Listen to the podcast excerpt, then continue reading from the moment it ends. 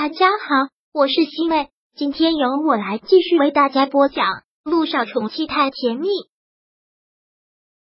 第一百零九章。他还是心疼你啊！小九看着这条短信，愣了足足几分钟。这世界上还有飞来横财这种好事？他这么倒霉的人，真的会遇到天上掉馅饼的事？精神损失费？什么精神损失费？是因为昨天晚上一群男人灌他酒，他喝得酩酊大醉，这件事的精神损失费？那五十万是不是也太夸张了？怎么可能有人做这么赔本的买卖？一定是因为陆亦辰。萧九连忙又给那个孟总回了电话，但是电话居然已经关机了。他又想给陆亦辰打，但是刚拨过去就连忙挂断了。他这个时候应该跟乔丽在一起吧？引起误会那就不好了。谁的电话呀？傻站在那里干什么？连一看他一直站在那里，便喊了他一声。萧九连忙的回过神，小跑着进了厨房，张大了瞳仁，很是不可思议的跟莲姨说道：“是酒吧老板的电话，不被炒鱿鱼了。然后酒吧的老板赔了我一笔精神损失费，五十万。”噗！莲姨听到这里直接喷了：“真假的啊？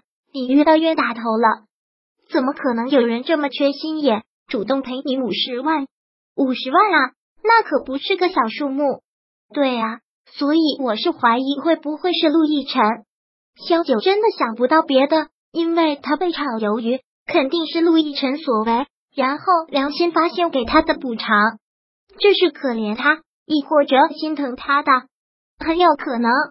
林毅点了点头，酒吧老板又不是傻，怎么可能那么大方给你这么大一笔钱？说到底，他还是心疼你。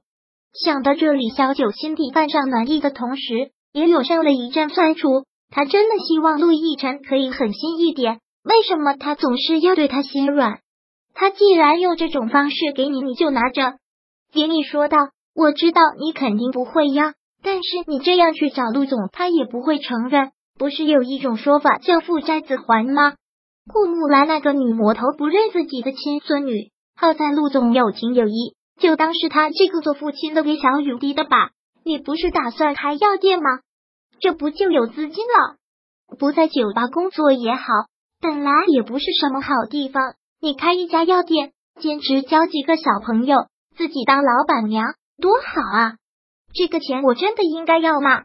小九很纠结，无功不受禄，这个钱他拿着虚。再说也不是一百两百，从你的个人道德观上，肯定是不应该。但是想想小雨滴，想想你需要钱，就暂时放下你那些道德绑架吧。连毅说完之后，又耸了耸肩。当然，这是我的意见，你听听就好了。我不能左右你的决定。萧九又拿起手机来看了看那条短信，五十万，再加上这几个月他酒吧赚的钱，还有教小朋友的钱，现在一共有五十三万多了。想要开一家小药店，应该差不多了吧？其实他的想法是很好的，但是按照他这个赚法，能赚够这些钱，至少还要六年，还是在没有意外情况，他身体扛得住的情况下，所以他是该收着吗？你就别在这里纠结了，换一个想法，五十万对我们来说是一个天文数字，但是在陆总看来，那是九牛一毛，你也可以当是借他的，等你药店真的开起来。赚到钱的时候，你再还给他，不就完了吗？这个时候，连毅都已经做好饭了，将做好的饭端在了餐桌上，大声的喊着：“小雨滴，小雨滴，先过来吃饭了。”哦，来了。小雨滴一听吃饭就兴奋的不得了，连忙从书房跑出来，先去洗了洗手，然后跳到了餐桌前的椅子上。哇，这是干妈做的吗？看上去好好吃哦。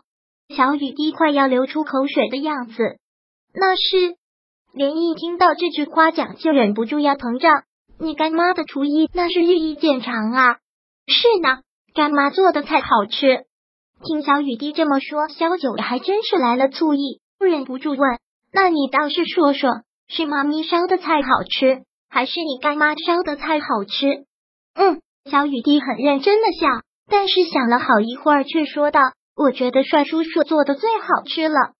陆亦辰听到他这么说，萧九和连毅都不禁一怔。小雨滴又接着说道：“好想念帅叔叔给我做的饭了呢，而且昨天晚上我还梦到帅叔叔带我去游乐场了。”好了，宝贝，先吃饭吧。萧九只能是岔开了话题，不能再说下去了。哦，小雨滴拿些筷子来开始吃饭。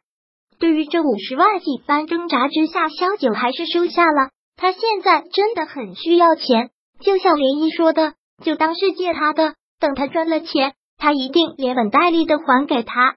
经过了这两个多月的酒吧驻唱，他的生物钟已经完全打乱了。现在晚上不用上班了，倒还真睡不着了。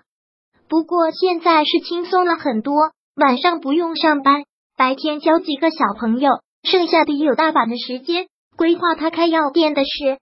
这种事情不能拖，要一鼓作气。既然有这个想法，就应该立马付诸行动。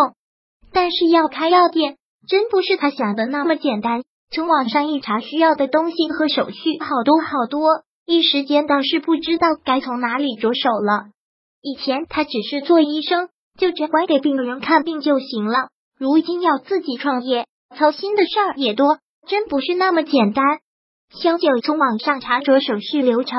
很认真的在本子上记着。做作业的小雨滴凑过来，托着腮问他：“妈咪，你这是在写什么呀？”萧九嘴角微微的一烧，解释：“这叫创业规划图。”创业规划图，小雨滴完全听不懂，那是什么呀？小雨滴，不要耽误了你妈咪做大事。你妈咪以后那可是要当肖总的人。去，萧九说道：“别在这里挖苦我啊！八字还没一撇。”完全不知道了，要从哪里入手，脑子乱着呢。那你就在这里慢慢的捋捋思路吧。我带小雨滴到广场上走走了。好，早点回来啊。小九说完，就又开始认真的做着笔记，直到手机响起来，他才先放下了笔。屏幕上是一串陌生的号码，他接起来：“喂，您好，哪位？是我。”电话那边的男生。听着特别有磁性，萧谈